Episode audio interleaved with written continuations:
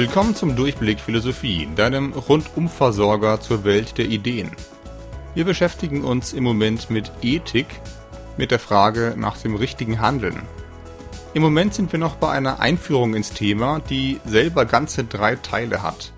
In der vorletzten Episode haben wir normative und deskriptive Sätze unterschieden. Deskriptive Sätze sagen, was der Fall ist, normative Sätze sagen, was der Fall sein soll.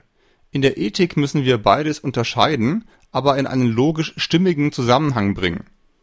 In der letzten Episode haben wir dann zwei beliebte ethische Fehlschlüsse kennengelernt. Der naturalistische Fehlschluss will Moral einfach aus der Natur ablesen. Das funktioniert aber nicht, denn deskriptive Sätze sind eben keine normativen. Wir können zwar beschreiben, wie die Welt normalerweise aussieht, daraus folgt aber nicht, wie die Welt aussehen sollte. Der genetische Fehlschluss ist etwas ähnlich, aber vertrackter und klingt schlauer. Er behauptet, wenn wir die wahre historische Ursache eines moralischen Satzes kennen, dann können wir den Satz moralisch vergessen. Wir haben ihn sozusagen durchschaut und müssen ihn nicht mehr ernst nehmen. Auch das ist ein Fehlschluss. Es ist bestimmt interessant herauszufinden, wie eine moralische Forderung mal zustande gekommen ist. Dann wissen wir aber immer noch nicht, ob wir uns nach dieser Forderung richten sollten.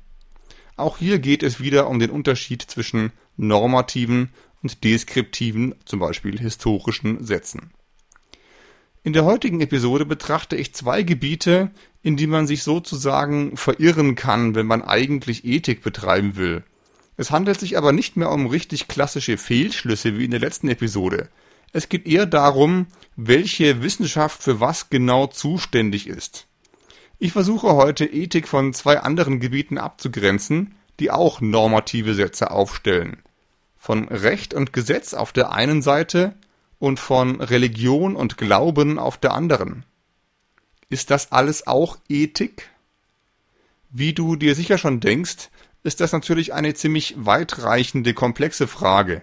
Ich muss mich damit aber in dieser Einführung ein bisschen befassen und ein paar Missverständnisse abräumen, damit sie uns nicht später unnötige Knüppel zwischen die Beine werfen und die Ethik auf irgendwelche Nebengleise führen.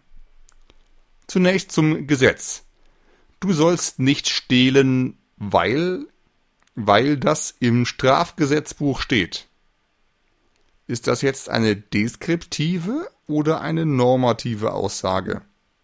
Einerseits deskriptiv. Sie beschreibt ja nur, was in einem Buch drin steht. Andererseits normativ, denn in diesem Buch steht ja drin, was wir alle machen sollen oder nicht machen dürfen. Versuchen wir also, moralische und gesetzliche Normen irgendwie auseinander zu klamüsern. Der wichtige Unterschied ist die Frage, wann beide Normen gelten, die moralische Norm gilt, wenn wir gute moralische Gründe für sie haben, und sie gilt vielleicht nicht mehr, sobald es stärkere Gegengründe gibt, also Hinweise, dass unsere Gründe falsch waren oder dass die Gegenseite bessere moralische Argumente hat.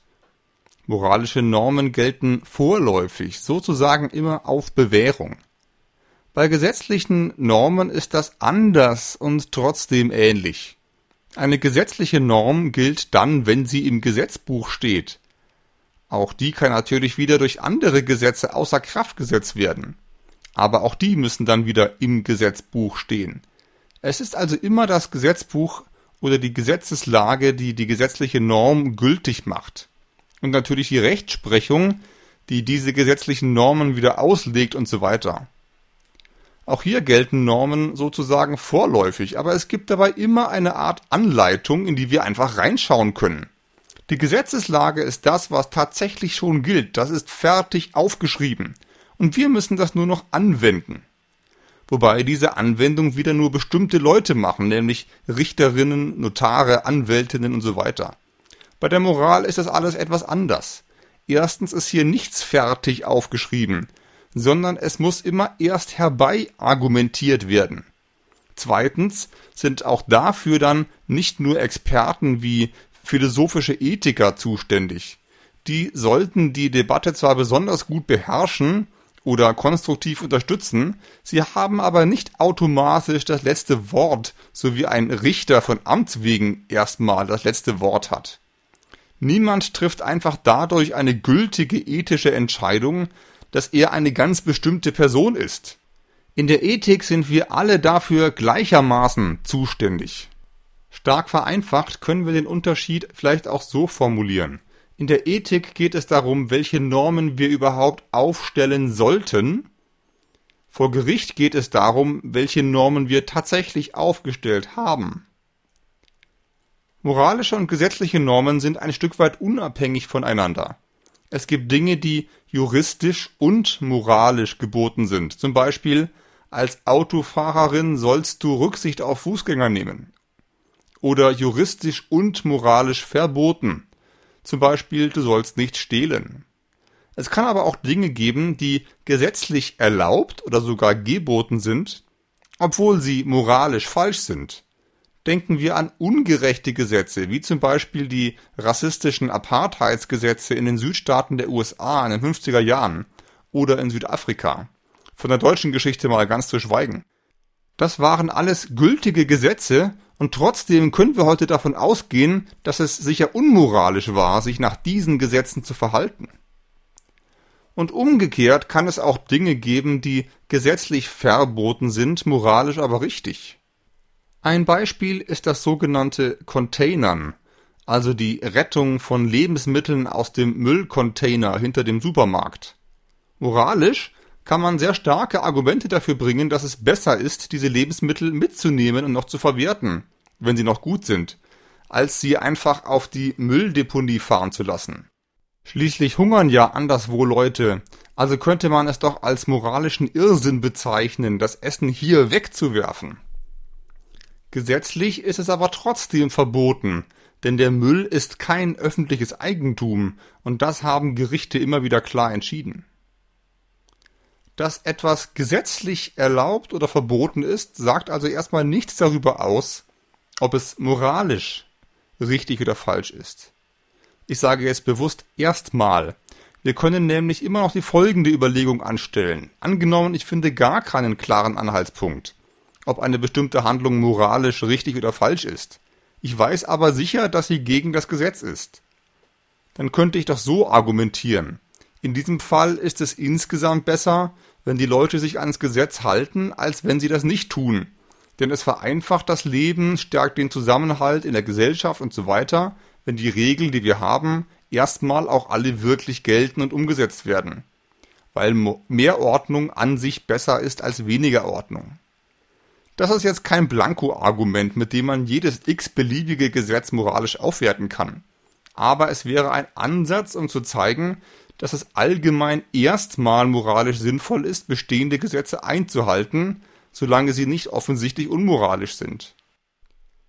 Aber vielleicht ist dieses ganze Gesetze toll finden auch eine sehr typisch deutsche Eigenart. Keine Ahnung. Jedenfalls können wir Gesetze anscheinend irgendwie moralisch bewerten. Das aber bedeutet, dass Moral logisch betrachtet zuerst da ist. Das wirft natürlich die Frage auf, woher wir wissen können, dass ein Gesetz moralisch in Ordnung ist. Oder dass wir ihm gar nicht gehorchen sollten. Dazu vielleicht mehr später in der Staatsphilosophie. Auch in der Gerechtigkeitstheorie diktiert die Moral gewissermaßen die Gesetze. Darf oder muss ich Leuten etwas wegnehmen, wenn der Besitz auf der Welt zu ungerecht verteilt ist?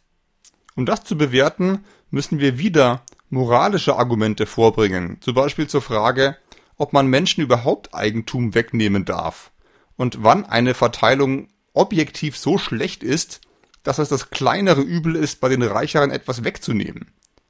Egal wie wir jetzt zu dieser Frage stehen, sie zeigt jedenfalls, dass man oft erstmal moralische Fragen klären muss, um dann bestimmte Gesetze zu bewerten. So viel schon mal als kleiner Trailer zur Staatstheorie. Die zweite Frage dieser Episode ist die nach Glaube und Religion. Praktisch alle Weltreligionen stellen irgendwelche Verhaltenskataloge oder moralische Maßstäbe auf, die von ihren Gläubigen dann mehr oder weniger ernst genommen werden. Du sollst nicht töten oder du sollst nicht die Ehe brechen, heißen einige der zehn Gebote. Und die Religionen geben meistens auch Gründe an, warum man diesen Maßstäben folgen soll. Ist das also auch alles Ethik? Für diese Frage lassen wir es jetzt offen, ob Gott überhaupt existiert oder nicht und welche Religion recht hat und so weiter. Das alles kriege ich in diese Episode echt nicht mehr rein. Uns geht es hier um Moral und Ethik. In der vorletzten Episode haben wir Moral als das Aufstellen von Sollensaussagen definiert, Ethik dagegen als die Begründung von Moral. Kann man Moral also mit dem Glauben begründen? Es geht mir jetzt nicht darum, ob irgendeine Religion oder Glaubensgemeinschaft die letzte Antwort auf alle moralischen Fragen hat. Das wäre eine ziemlich hohe Erwartung. Das ist hier gar nicht der Punkt. Es geht nicht darum, ob eine Begründung von Moral durch Glauben immer richtig ist, sondern es geht mir darum, ob sie überhaupt möglich ist. Also, gibt es wirklich so etwas wie eine christliche oder eine muslimische Ethik? Dass ich diese Frage hier so frech und deutlich formuliere, zeigt ja vielleicht schon, dass ich persönlich da sehr skeptisch bin, auch wenn das manche Gläubigen vielleicht auf die Palme bringt. Ich bin natürlich ein völlig unbedeutender Philosophie-Podcaster und habe weder dem Papst noch dem Dalai Lama vorzuschreiben, zu welcher Frage sie sich wie äußern. Aber ich will zeigen, dass der Glaube in der Ethik immer mit ziemlich großen Nachteilen an den Start geht. Zunächst zum Begriffsverständnis. Wenn wir die Definition von eben auf einen Glauben wie zum Beispiel das Christentum anwenden, bedeutet das in etwa, eine christliche Moral ist eine Forderung, die in einem christlichen Zusammenhang aufgestellt wird, zum Beispiel in einem Bibeltext, in einer Kirche oder in einer christlichen Tradition. Eine christliche Ethik wäre dagegen eine Begründung von moralischen Maßstäben durch einen Bibeltext, durch das Wort Gottes oder durch eine christliche Autorität, zum Beispiel einen Apostel, den Papst, Kirchensynoden und so weiter, letztendlich wahrscheinlich auch durch Gott selbst, also den christlichen Gott. Und für christlich könntest du an dieser Stelle natürlich auch den Namen jeder anderen Glaubensrichtung einsetzen, jüdisch, hinduistisch und so weiter. Also, wo gibt es hier mit der Ethik ein Problem? Ich sage, es gibt nicht nur ein Problem, sondern gleich drei. Ein großes, ein riesengroßes und ein unlösbares. Das große Problem ist die Frage, ob die wichtigen ethischen Aussagen von Religionen, zum Beispiel aus heiligen Büchern, präzise genug sind, um auf echte ethische Fragen konkrete Antworten zu geben. Nehmen wir zum Beispiel das Gebot, du sollst dich töten. Klingt erstmal einleuchtend. Aber welches Töten wird hier genau verboten? Erwachsene Menschen? Oder wird hier auch ausdrücklich das Töten menschlicher Embryonen verboten? Oder menschlicher Stammzellen? Das steht hier nicht. Ist es trotzdem gemeint? Und Tiere? Was ist mit Tieren? Die töten wir doch auch ständig. Oder Bazillen? Wenn ich Menschen mit Antibiotika rette, dann töte ich doch Bazillen, das sind auch Lebewesen. Wie ist das jetzt ganz genau mit der Heiligkeit des Lebens? Oder nehmen wir das Problem der sogenannten humanitären Intervention. Dürfen wir in einen Bürgerkrieg eingreifen im Ausland, wenn dort schwerste Menschenrechtsverletzungen drohen? müssen wir das sogar, um Zivilisten und Minderheiten zu beschützen. Aber Vorsicht! Eingreifen heißt natürlich selber Bomben werfen, töten und so weiter. In Afghanistan und im Irak hat das Eingreifen ja vorsichtig gesagt nicht so toll geklappt.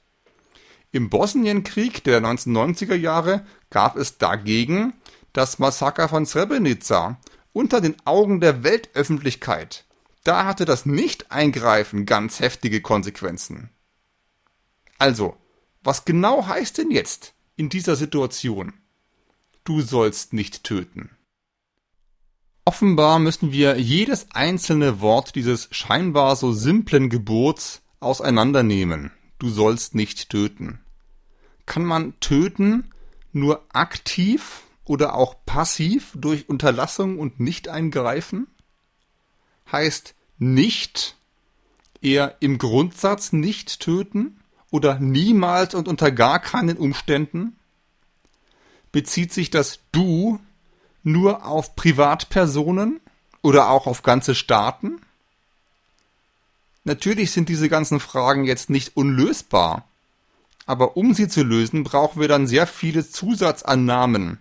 Und je mehr Zusatzannahmen wir treffen, desto unwahrscheinlicher ist es, dass die auch noch alle in den heiligen Texten stehen. Wenn aber die Zusatzannahmen so umfangreich sind, dass sie am Ende die eigentliche Arbeit machen, dann werden die heiligen Texte selber doch etwas unbedeutender. Und dieses Problem verschwindet auch nicht, wenn wir den Glauben ganz liberal auslegen und sagen, dass es in dieser Religion ja am Ende nicht nur um irgendwelche Texte und Glaubenssätze und Vorschriften geht, sondern um große Prinzipien wie Güte, Leben und Menschenfreundlichkeit. Das kann ja alles sein, aber dann wird es nur noch schwerer, konkrete Normen für den Einzelfall abzuleiten. Das wäre also das erste Problem, das große. Religiöse Sätze sind meistens zu ungenau, um ganz allein zu begründen, was jetzt genau getan werden soll. Der Fairness halber muss ich aber ergänzen, dass auch manche philosophischen Ethiken, die ich hier noch vorstellen werde, das gleiche Problem haben. Kommen wir jetzt aber zum riesigen Problem. Wenn Ethik die Begründung von Moral ist, dann muss eine ethische Argumentation so aussehen, dass sie auch möglichst viele Menschen nachvollziehen können. Siehe Episode 29. Man muss nicht alle wirklich überzeugen, aber man muss Gründe angeben, die alle einsehen können. Genau das ist das Kernanliegen von Ethik. Aber genau hier klemmt es auch schon bei der religiösen Ethik. Denn sie setzt ja irgendeinen Glauben an irgendeinen bestimmten Gott, an bestimmte religiöse Wahrheiten oder ähnliches voraus. Sonst wäre es ja eben keine religiöse Ethik. Das heißt aber, die Begründung funktioniert nur innerhalb der Menschen, die ungefähr denselben Glauben an denselben Gott haben. Wenn ich dir sage, du schuldest mir 100 Euro, weil das in meinem heiligen Buch steht, wäre das ein Grund, den du wirklich nachvollziehen kannst? Selbst wenn es da auch wirklich drin steht. Wenn die ganze Heiligkeit dieses Buches nicht für dich nachvollziehbar ist, wirst du auch diesem 100-Euro-Argument nicht trauen. Hoffentlich. Natürlich können religiöse Gemeinschaften unter sich bestimmte Verhaltensregeln ausmachen und die dann auf ihren Glauben zurückführen, wenn sie sich über den halbwegs einig sind. Aber das ist es eben nicht, worum es in der Ethik geht.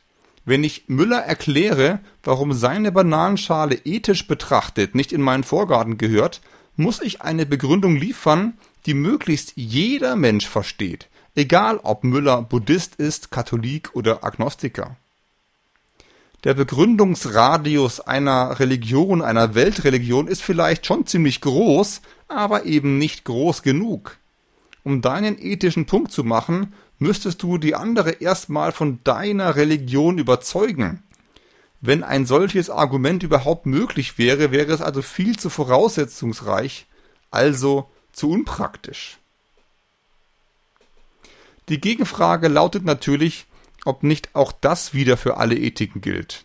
Hierzu ein klares Jein mit einer sehr deutlichen Tendenz zu Nein. Ja, auch ein Kant, ein Singer oder Aristoteles müssen erstmal bestimmte Annahmen treffen, um von da aus ihre Ethik zu begründen. Aber unter diesen Annahmen ist dann nicht mehr so etwas wie ein bestimmter Gott oder eine bestimmte heilige Schrift. Diese Ethiken haben auch Voraussetzungen, aber die werden am Ende deutlich kleiner und einfacher sein. Diese Ethiken sind voraussetzungsärmer und der Kreis der Menschen, die diese Moralbegründungen nachvollziehen kann, ist dadurch wiederum viel größer. Also, kurz, Ethik hat das Ziel, für alle Menschen nachvollziehbar zu sein. Religion ist aber nicht für alle Menschen nachvollziehbar. Nach dem riesengroßen Problem jetzt das unlösbare Problem. Es stammt aus einem Dialog von Platon, siehe Episode 24 bis 25. Der Dialog heißt Eutyphron und das Problem heißt das Eutyphron-Dilemma. Sokrates unterhält sich in diesem Dialog mit einem Gesprächspartner, der Moral religiös begründen will, also sagt, dass Gut das ist, was Gott oder die Götter gebieten. Sokrates fragt nun, wie genau hängt denn beides zusammen? Gilt A, Gott gebietet die Handlung X, weil sie gut ist? Oder gilt B, die Handlung X ist gut, weil Gott sie gebietet? Wenn die Version A gilt, also Gott gebietet X, weil es gut ist, dann hat Gott ja selber einen Grund dafür, X zu gebieten. X ist also schon längst gut, und weil Gott selber gut ist, weist er oder sie natürlich darauf hin. Dann ist aber Gott nicht mehr selber die Ursache dafür, dass X gut ist, sondern nur noch ein freundlicher Hinweisgeber. Wenn die Version B gilt, X ist gut, weil Gott es gebietet, dann ist Gott zwar die Ursache dafür, dass X gut ist, dann wäre diese Ursache aber irgendwie willkürlich. Es gibt nichts an X selbst, was X gut macht. Wenn Gott sich entschieden hätte, töten zu gebieten, was ziemlich viele Stellen in heiligen Texten ja auch wirklich tun, dann wäre töten halt moralisch besser als leben lassen. Jetzt können wir zwar sagen, so etwas würde ein guter Gott doch nie tun. Als guter Gott gibt Gott doch nur gute Gebote. Aber dann drehen wir uns im Kreis und sind wieder zurück bei Version A. Die Handlung ist schon gut und gerade nicht dadurch, dass Gott sie erst gut macht. Fassen wir zusammen. Erstens, die beiden Sätze A und B sind anscheinend die einzigen Möglichkeiten, wie Gottes Willen und Moral zusammenhängen. Zweitens, keiner von beiden Sätzen liefert eine echte Begründung von Moral aus Gott heraus. Daraus folgt dann drittens, man kann Moral gar nicht durch Gott begründen. Und das ist das unlösbare Problem. Nochmal, es kann natürlich sein, dass die philosophischen Ethiken ähnliche Probleme haben wie die religiösen. Die Frage ist aber, ob die Probleme dort wirklich gleich groß sind. Ethik aus dem Glauben begründen, das ist nicht so einfach, wie es klingt. Dafür haben Religionen aber eine ganz andere Stärke. Sie können Menschen tatsächlich zum Handeln motivieren. In der philosophischen Ethik ist genau das immer wieder ein Problem. Im Kopf zu wissen, was richtig ist, bedeutet ja nicht, es auch wirklich zu machen. Wir alle wissen, dass wir zu viel Plastik verbrauchen, zu viel CO2 in die Luft pusten und so weiter. Trotzdem motiviert dieses Wissen allein leider gar nicht zum Handeln. Und wenn Religionen es schaffen, Menschen auch wirklich zum richtigen Handeln zu motivieren, dann schaffen sie vielleicht auch mehr als die Philosophie. So viel für heute. Vielleicht habe ich es ja geschafft, dich zu motivieren, auch noch die nächste Episode anzuhören. Wir werden uns dort die erste ethische Position vorknöpfen, nämlich den sogenannten Relativismus. Was das ganz genau ist, erfährst du in spätestens zwei bis drei Wochen.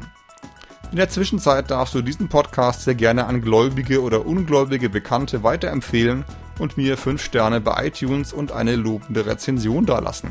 Über meine Webseite www.durchblick-philosophie.de kriege ich inzwischen regelmäßig nette Mails von Hörerinnen und Hörern, über die ich mich auch immer sehr freue. Auch wenn ich fürs Antworten oft ziemlich lange brauche. Für die nächste Episode brauche ich jedenfalls hoffentlich nicht ganz so lang. Bis bald!